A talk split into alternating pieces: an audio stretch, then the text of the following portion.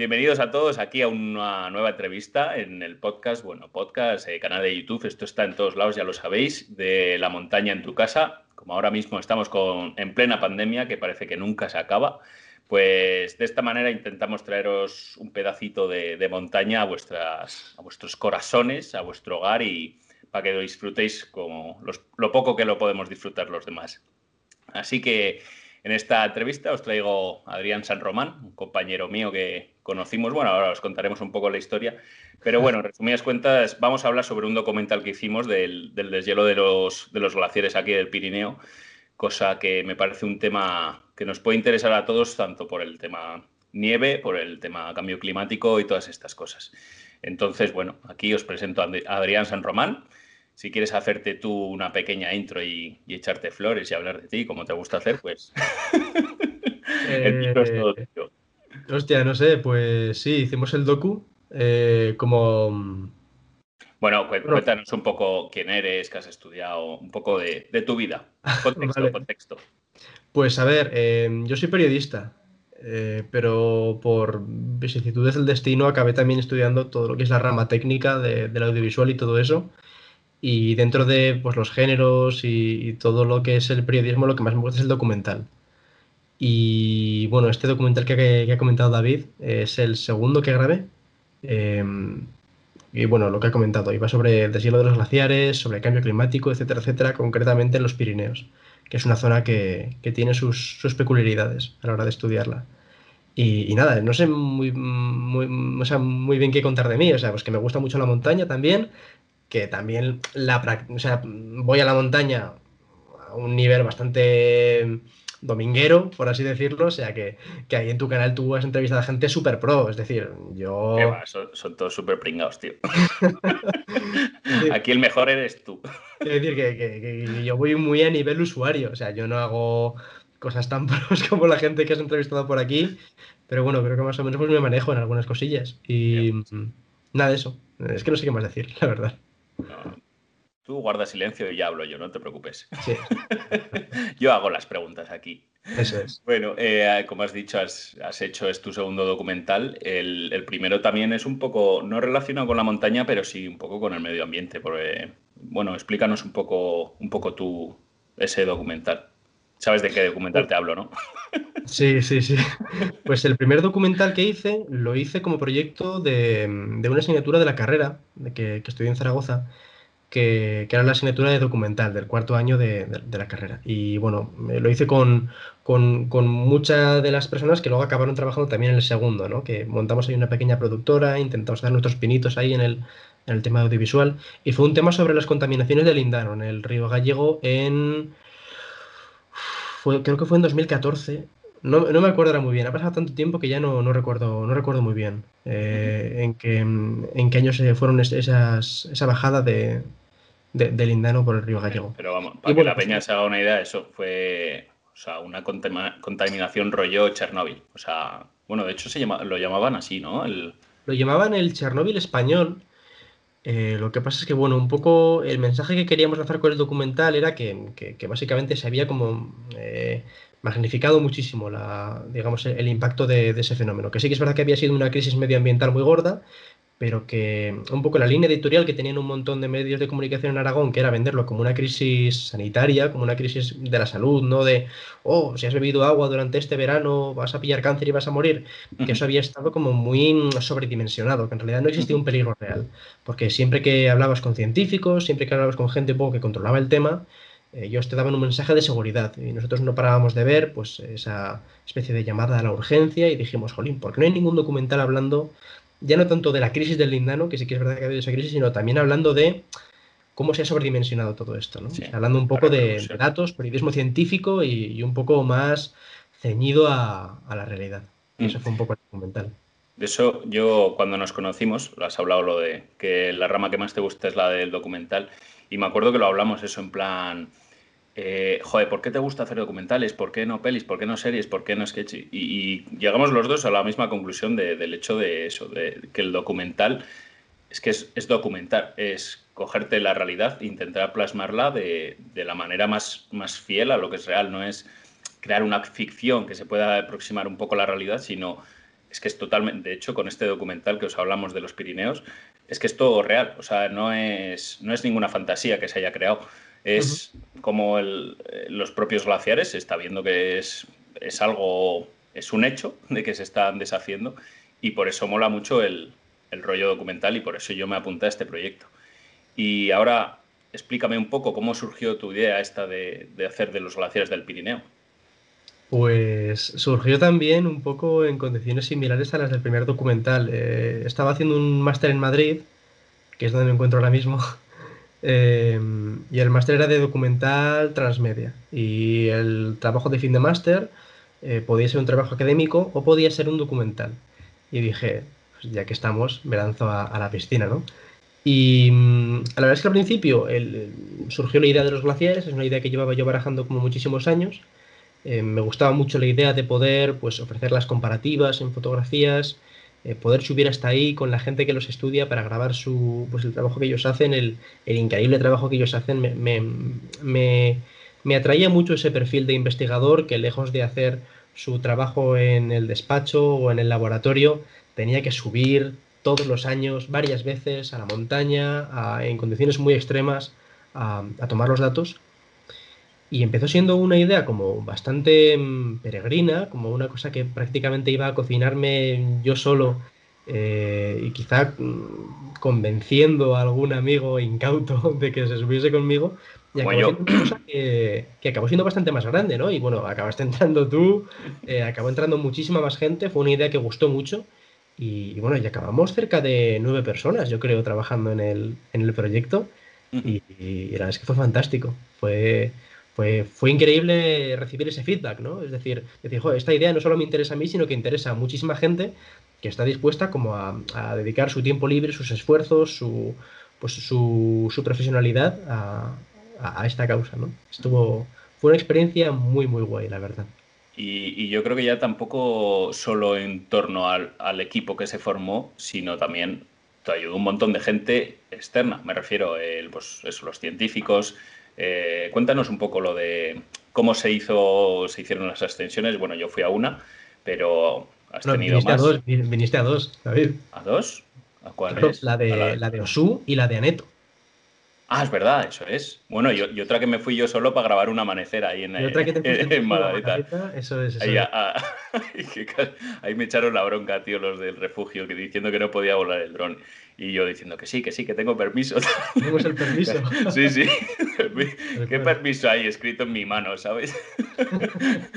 Pero no, cuenta un poco cómo es el proceso ese de, desde contactar a, un, a, los tíos que suben hasta poder nosotros mismos pues meternos en ese berenjenal. Un poco como, cómo ha sido esa experiencia. ¿Ha sido complicada encontrar a esa gente? ¿Ha habido gente reacia? Cuéntanos un poco de eso. Ah, bueno, eh, quizá lo más complicado de todo fue eh, darnos cuenta de que um, había muchísima gente que sabía sobre glaciares en España, eh, había muchos referentes, había gente que tenía muy buen discurso, gente que podía servirnos muy bien para, hablar de contenido en el documental, pero quizá no teníamos tanta gente en, nuestra, en nuestra agenda eh, que pudiese, además de hablarnos de, de, los glaciares, acompañarnos a nosotros en esas salidas, acompañarnos hasta el lugar físico donde están los glaciares, sobre todo en la época del año que queríamos hacerlo, que era eh, pues eh, finales de, de, primavera, en principios de otoño, eh, digamos con la campaña invernal para medir esas acumulaciones de nieve.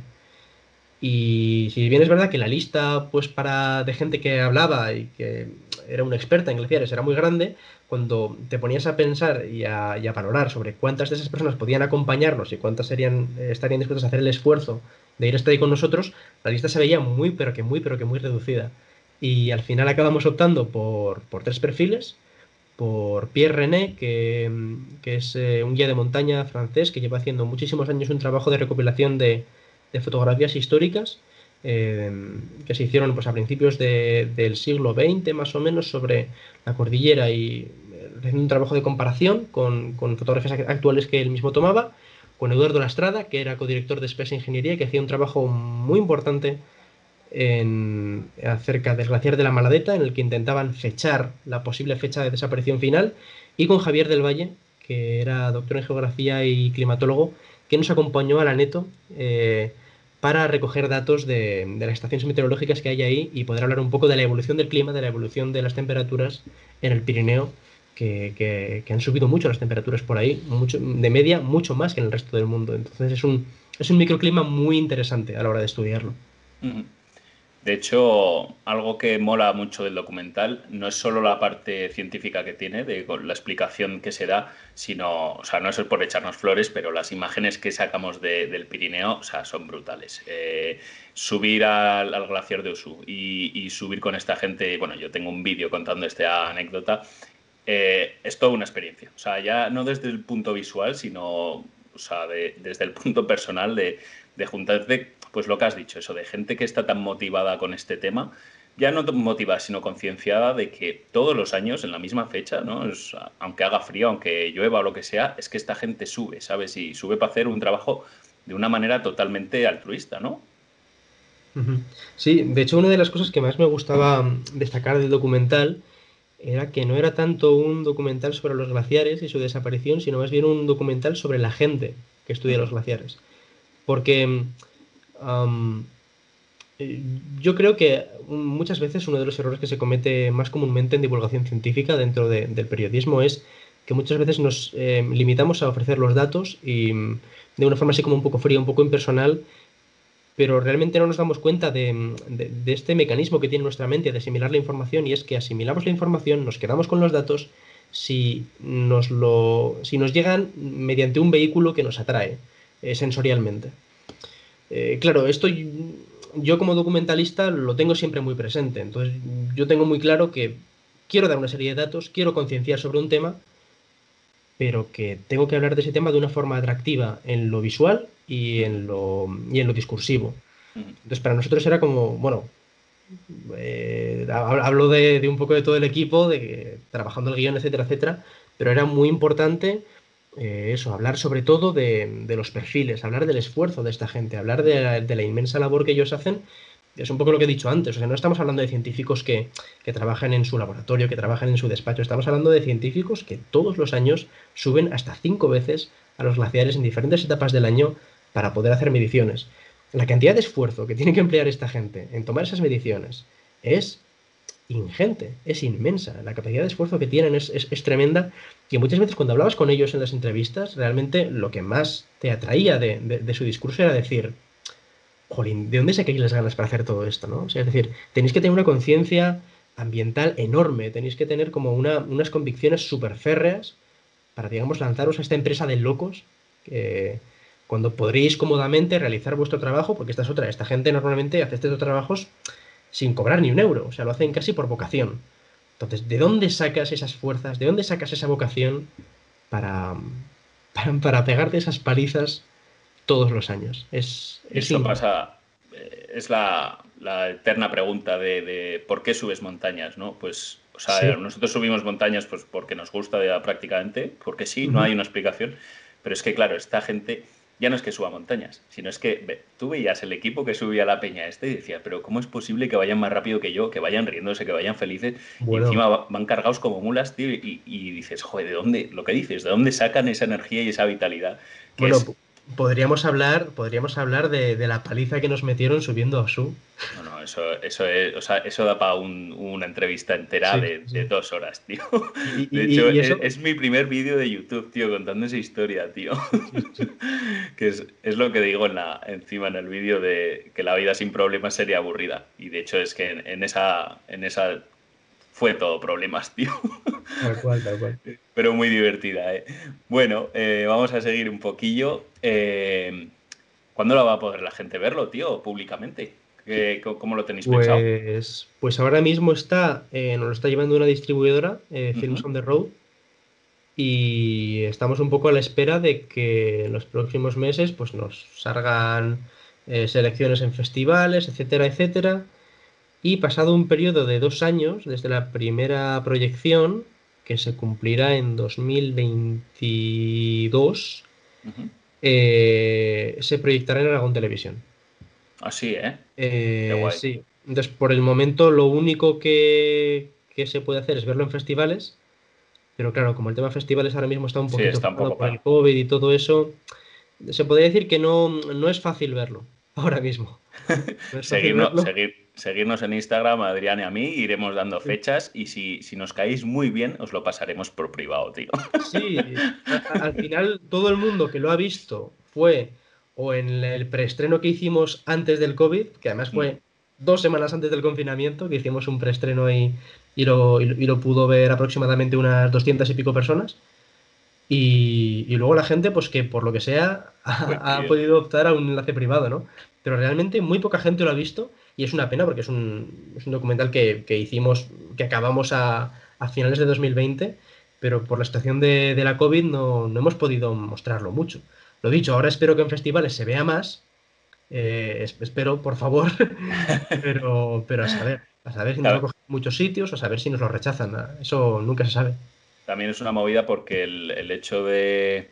Joder, yo fui, por ejemplo, aquí uno al Palacio del Congreso y claro, tú entras en, el teatro que tienen montado con la película y esto y, yo me acuerdo que no tenía dos, dos, butacas a mi derecha no había nadie, dos butacas a mi izquierda no había nadie, delante no, y entonces es una sensación de, vacío tanto para el director como para el equipo, como para la persona que lo va a ver, de decir, joder, vas a ver algo que puede ser brutal o puede ser una caca, pero ya el ambiente no, no es el mismo, ¿sabes? El ambiente no acompaña, ¿verdad? No acompaña para nada. Entonces es, joder, te has metido, nos hemos metido un curro ahí de pues, muchos días, muchas horas ahí metidas. y no se ve tan recompensado como, como, como tenías la expectativa, sobre todo por eso, porque ha pillado esto, bueno, a ver, que esto es un mal menor dentro de todo lo que está pasando, por supuesto. Claro, claro. Sigue girando. Y, llegará el día que la gente lo vea y yo estoy convencidísimo que les va a encantar, porque tanto las imágenes, como decíamos, como la edición, no, ¿cuánto duraba? Duraba 28 minutos escasos. Pues se te pasan como dos minutos, porque es, es, muy ameno, o sea, es muy ameno de verlo. Bueno, vamos a hablar un poco del tema de grabación, ya que estamos en YouTube y todo esto. El tema de, la diferencia entre una grabación en, un plató, digamos, que tú has trabajado en sitios así, o en la ciudad o algo pensado realmente, ¿cómo te cambia de, tenerlo todo planeado a ir a la montaña? Porque cuando vas a la montaña es como te da un bofetón y dice, aquí estoy yo, sigue mis reglas. Cuenta un poco cómo es esa experiencia. Pues, a ver, sin echarnos flores, como tú has dicho antes, la verdad es que, la es que grabar en estos sitios es muy jodido. Es, jodido. O sea, es, es muy complicado. Sobre todo porque muchas veces eh, cuando nosotros vamos a la montaña y hacemos cima y llegamos a estos lugares emblemáticos tan, de, tan, de tanta altitud, em, lo que hacemos es tocar chufa y pirarnos para abajo. Intentamos pasar el menor tiempo posible en estos, en estos ambientes que son tan hostiles, ¿no?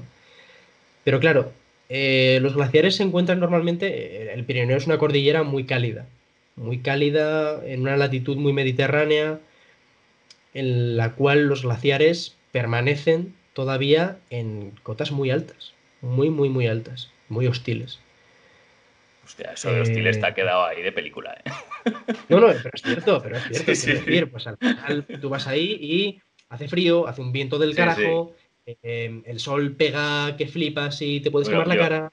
Yo, de hecho, cuando la grabación que estuvimos en el portillón superior, en esa estación, o sea, yo recuerdo que yo estaba volando el dron, tal, eh, estábamos grabando unos planos y me acuerdo que, no, te pusiste el abrigo de lo concentrado que estabas en grabar todas las tomas, en los planos de detalle, en todo el rollo. Tú que hubo un momento cuando ya estábamos acabando que fue en plan, Adrián, o sea, da igual, ponte el abrigo, que, cojo la cámara, la tiramos o ponte el abrigo ya. Y el tío, no, no, no, no, no, no, no, que seguimos aquí, tal, no sé qué. yo, tío, o sea, que estamos en la puta montaña. Y, es el, eso, que te centras tanto en la grabación, que a mí también me ha pasado, que se te olvida. De la grabación, ¿no? Sobre todo porque estás ahí. Si Estás ahí y dices, lo que no grabe ahora no me lo llevo a casa, ¿no? sí, sí, sí, sí. Entonces, bueno, es verdad que grabar, grabar ahí es, muy complicado y normalmente tú a esos sitios vas de manera muy puntual y de manera muy circunstancial, pues llegas, tocas chufa y te vuelves, pero muchas veces en estos casos lo que a nosotros nos suponía era estar en esos lugares durante 5, 6, 7 horas. Claro, 5, 6, 7 horas ahí arriba te pasan factura, en ese sentido, a nivel de cansancio, a nivel de, bueno, de todo, ¿no? Entonces, es verdad que fue complicado grabar. Y mm, quizá la mayor diferencia que hay entre grabar en un plató o grabar en, una, en un ambiente así un poquito más amable y grabar ahí en alta montaña, pues es que toda la producción que puedas haber hecho previamente, de decir, bueno, pues vamos a grabar esto, lo vamos a grabar de tal manera, lo grabaremos a dos cámaras, eh, aquí vamos a intentar priorizar este tipo de planos para poder hablar luego de esto en contenido, la producción no vale nada. O sea, cualquier tipo de producción previa que hayas podido hacer, al final acaba, acaba aplastándose por el, por el hecho de, que tienes que, estar alerta, ¿no? Recuerdo, por ejemplo, cuando subimos a Maladeta, ah, subimos en helicóptero a Maladeta. Fue la, la ascensión más amable y más sencilla en ese aspecto, ¿no?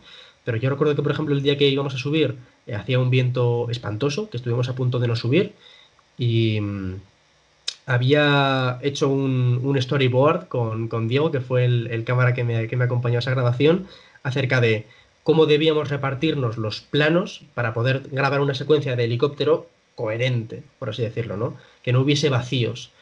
Entonces, pues lo estructurábamos de, bueno, pues tú te subirás en esta posición, grabar este tipo de planos, yo desde atrás grabaré esto, etcétera, etcétera. Y así tendremos una secuencia, eh, pues, pues eso, con un poquito de empaque, ¿no? Por así decirlo. Y todo eso se fue al garete cuando de repente llegó el piloto y dijo, vamos a tener que hacer el viaje, en vez de llevar a los cuatro, íbamos cuatro en aquel momento, en vez de llevaros a los cuatro de golpe, de dos en dos. Porque, porque hay mucho viento, porque hay muy poca suspensión y porque es, peligroso montarnos tantos en el helicóptero. Y ahí de repente le dije, dame 10 segundos, por favor, vamos a reorganizar esto como se pueda, ¿no? al final tú siempre estás, tienes que obedecer a las circunstancias. Las circunstancias van, van marcando, por así decirlo, lo que tú puedes hacer por ahí arriba. Y, y lo dicho, toda la producción previa que puedes haber hecho, pues está bien que la hagas, está bien que tengas un planning previo y está bien que, que lleves un poco la mente estructurada acerca de lo que tienes que hacer, pero mm, muchas veces todo ese trabajo acaba cayendo en saco roto, porque la montaña es la montaña y, la montaña manda en ese aspecto. Sí, sí, tal cual. Yo, como consejo, sí le daré a la gente, yo lo que suelo hacer mucho es, me, veo 50 documentales antes de una grabación o vídeos o lo que sea, y entonces, quieras que no, ya te estás metiendo en la mente tú la, pues, la escena o, pues, por ejemplo, un plano de detalle de cómo quieres hacerlo, como lo, una estructura de cómo, cómo lo tienes pensado, lo que dices. Que te puede fallar todo, pero cuanto más plan tengas, eh, más sobre seguro vas a ir, digamos. Siempre hay que estar abierto de mente de que te puede pasar cualquier cosa y no entrar en pánico y decir a tomar por culo la grabación, sino que mente fría y decir, bueno, esto se soluciona. vale. Lo decía Buñuel, decía compatriota de Aragón.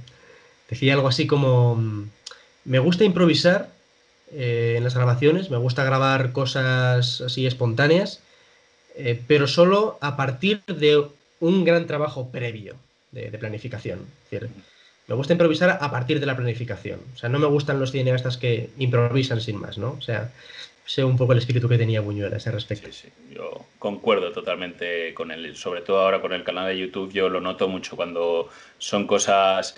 De hecho, algo que me sirve mucho es haber trabajado mucho los guiones y ahora yo, improviso en base a los guiones que ya he hecho de hace tiempo, de, voy cogiendo pequeñas pinceladas de ahí, digo, bueno, porque ya voy teniendo una base más o menos sólida de cómo se estructura un vídeo y todas estas cosas.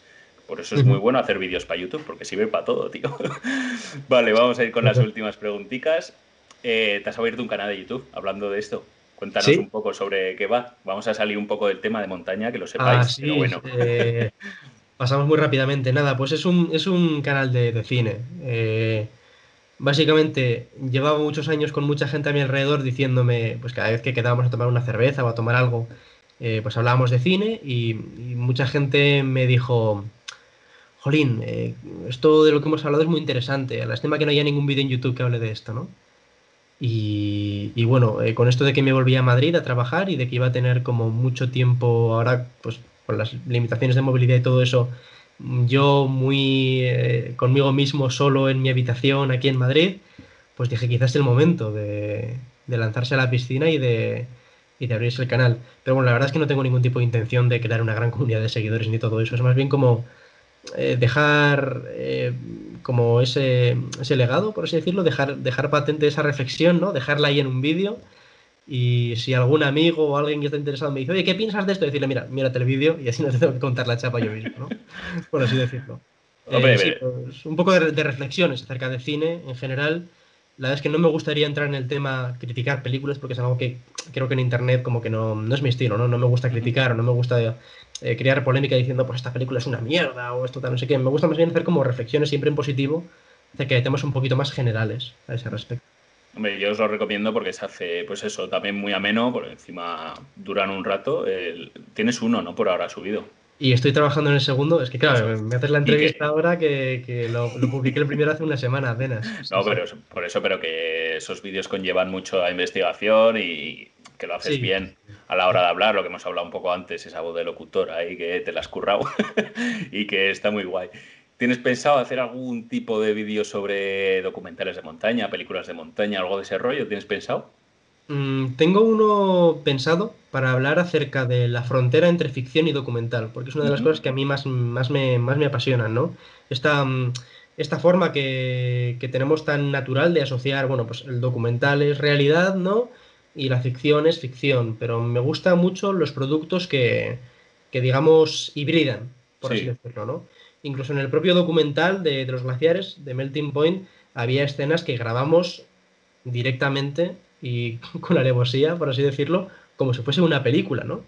Y me gusta mucho hablar sobre esa frontera acerca de qué es más real, un documental que se graba como una película o una película que se graba para que parezca real, ¿no? Hay ahí una hibridación, por así decirlo, la frontera no está tan delimitada como parece y, sí que tengo un vídeo pensado hablando de, de eso y de fenómenos cinematográficos como como el fan footage o como directores y directoras como Chloe Sao que, trabajan un poco en esa línea. Pero, pero sí, de montaña, concretamente de montaña. Eh, hacemos, una colaboración, tú. Pero yo una colaboración. No, no, desde luego, cuando se abran fronteras y pueda volver a subir a Huesca, que llevo sin poder subir desde octubre, creo, pero yo nos ¿eh? tenemos que ir algún día a hacer alguna, hacer alguna cosilla, tío. Eso, está clarísimo, eso está clarísimo. Que me, me, ha molado mucho lo de la frontera esa de, delimitar. Nunca lo había pensado, ¿eh? De, ¿Cuál es el límite ese? ¿eh? Me, gusta mucho. De hecho, voy a copiarte la idea y voy a hacer un vídeo yo antes que tú. que yo los hago más rápido que los míos son más sencillos. no, pero me, gusta, me gusta mucho esa idea de. No, lo había pensado nunca así. Vale, pues bueno, yo creo que ya llevamos un ratillo. Para finalizar, siempre acabo con, tres cositas. Dale. Eh, a ver, siempre es un consejo que me quieras dar de lo que sea, personal, profesional, sexual. Un consejo. ¿Qué, consejo le podría dar a, David Puerta? hostia, pues. No tienes nada que decirme, tío. Que no, se está quedando aquí en silencio, en plan, ¿qué pasa, tío? Que, no decaiga tu entusiasmo, tío, porque la verdad es que. Em, no, sé muy bien cómo expresar esto, ¿no? Pero creo que tus vídeos en YouTube em, son algo más que, vídeos acerca de hablando de montaña o hablando de lo que haces, ¿no? O sea, también creo que hablas de una filosofía de vida, también hablas de, algo así. Y, joder, es que eh, exudas entusiasmo, tío. Y eso es algo que me acuerdo que la primera vez que coincidimos tú y yo, que fue cuando eh, quedamos para hablar de, oye, ¿te interesaría participar en el documental y todo eso? Fue una cosa que, que me dio muy buenas vibraciones, ¿no? Porque dije, jo, este tío eh, realmente le, gusta esto, ¿no? Está entusiasmado, es... Eh, eso, eso no lo pierdas nunca, tío. No lo, pierdas. Que imagino que será complicado porque ahora mismo tu vida está siendo muy complicada, pues que si la opción, que es crío, etcétera, etcétera, pero nunca pierdas ese entusiasmo. Justo te iba a decir eso. Te, iba a decir, o sea, si ahora con la que me ha caído, entre la, pandemia esta que no podemos salir, el que me he roto e, el, hombro, que tengo un crío, que viene otro en camino, o sea, digo, si ahora no, he decaído, ya yo creo que no voy a decaer nunca. Se te complica la vida, macho, se te complica. si ahora ya no, no me he decaído, ya, ya no hay opción a, decaerme. Bueno, muchas gracias por ese consejo, tío. La verdad que seguiremos intentando pues, ser un poco, poco más felices, ¿no? Vale, eh, una pregunta que me quieres hacer a mí, lo mismo, personal, profesional, sensual. no, me, no tires de la lengua. Ah, ¿cuándo, hacemos otro documental, David? ¿Cuándo lo hacemos? Cuando, cuando se levante esto. O sea, que yo tengo un montón de, cosas pensadas, tío. yo lo estoy deseando. Llevo ya, va a ser un año desde que estrenamos el último y tengo unas ganas de volver a grabar uno. Sí, sí, de hecho tengo uno pendiente con, con Chechu Arribas. Ya, sí, ya, contaste con Chechu, sí, sí, sí. Eh, hombre, falta mucho, o sea, me refiero, falta mucho. Tanto, lo primero que yo esté bien, lo segundo, pues preparar un poco la estructura de, lo que se va a crear, pero vamos, yo es eh, el primer documental que tengo, tengo pensado hacer, o sea, el que tengo en mente ahora mismo. Lo único eso, también el tema YouTube, el tema hombro y todo esto, pues Es que quita tiempo y quita. Hacer un vídeo a la semana es complicado, ¿eh? Es complicado, es complicado. Es, curro. A ver, yo lo hago encantado, ¿eh? Solo que lleva lo suyo. Vale, y para finalizar, una persona que quieras que entreviste. Una persona que quieras que entreviste. Molaría que dijeras entrevístate a ti mismo. Hostia, pues no lo sé, la verdad. Mm, porque. Puede ser conocido, desconocido, montañero, no montañero. O si está relacionado con el mundo de la montaña, mejor. Hombre, a ver. Puestos a soñar. Puestos a soñar. Si pudieses llegar, que, es complicado porque es un tío muy hermético y es un tío que se lo cocina todo desde su propia productora y todo eso, y, todo el mundo sabe que es un poquito inaccesible en ese aspecto, ¿no? Pero si pudieses entrevistar a Jesús Calleja, hostia, eso. yo, yo no lo veo tan complicado, ¿eh? Hostia, pues yo desde el mundillo. De... ¿Sabes que, tiene un canal de YouTube, no? Sí, sí, sí, lo sé, lo sé, pero luego sé que, que, no lo ve ni Dios. hermético en lo que se refiere a colaboraciones, etcétera, etcétera. Sé que, ah, es, pues, complicado. Pues, pero, mira, sí. No lo había pensado. si, lo consiguieses, tío. Porque a mí es un tío que me, que me cae muy simpático. Sí, le... a mí también. Y, es curioso, es lo que te digo, que tiene un canal de YouTube y no lo ve nadie, tío. O sea, yo de hecho me, enteré de eso hace poco. Dije, joder, si este tío tiene. Bueno, que Carlos Baute también tiene un canal de YouTube y no lo ve ni Cristo. ¿eh? Pero bueno, son cosas de, YouTube, tío, de, la red neuronal de YouTube que nadie sabe cómo funciona. El, famoso algoritmo, ¿no? Ese, misterio. Es, curioso. Muy bien. Oye, pues yo creo que ha quedado una entrevista bastante maja. Espero que os haya gustado. Seguirnos en Instagram. Tenéis también el, todo el canal de YouTube, el Instagram y todo esto de Adrián en la descripción, ya lo sabéis. Y para el que no lo sepa, pues el documental se llama The Melting Point, que no lo hemos dicho, el punto de, fusión, ¿no? Se podría decir. O sea, cuándo van a acabar los glaciares, básicamente. Y nada, Adrián, pues por mi parte, nada más, muchísimas gracias. Te dejo el micro por si quieres despedir, si quieres decir alguna cosa que te apetezca, es todo tuyo. Un placer como siempre y no sé, si es que colaborar contigo, David, siempre, siempre es un placer, así que vamos, no hay ni que dar las gracias. Estamos aquí lamiéndonos los culos, tío. bueno, pues nada, muchísimas gracias a todos los que habéis escuchado esta entrevista, un placer y nos vemos en el siguiente vídeo, podcast o nos vemos en la montañique o donde sea. Un abrazo a todos.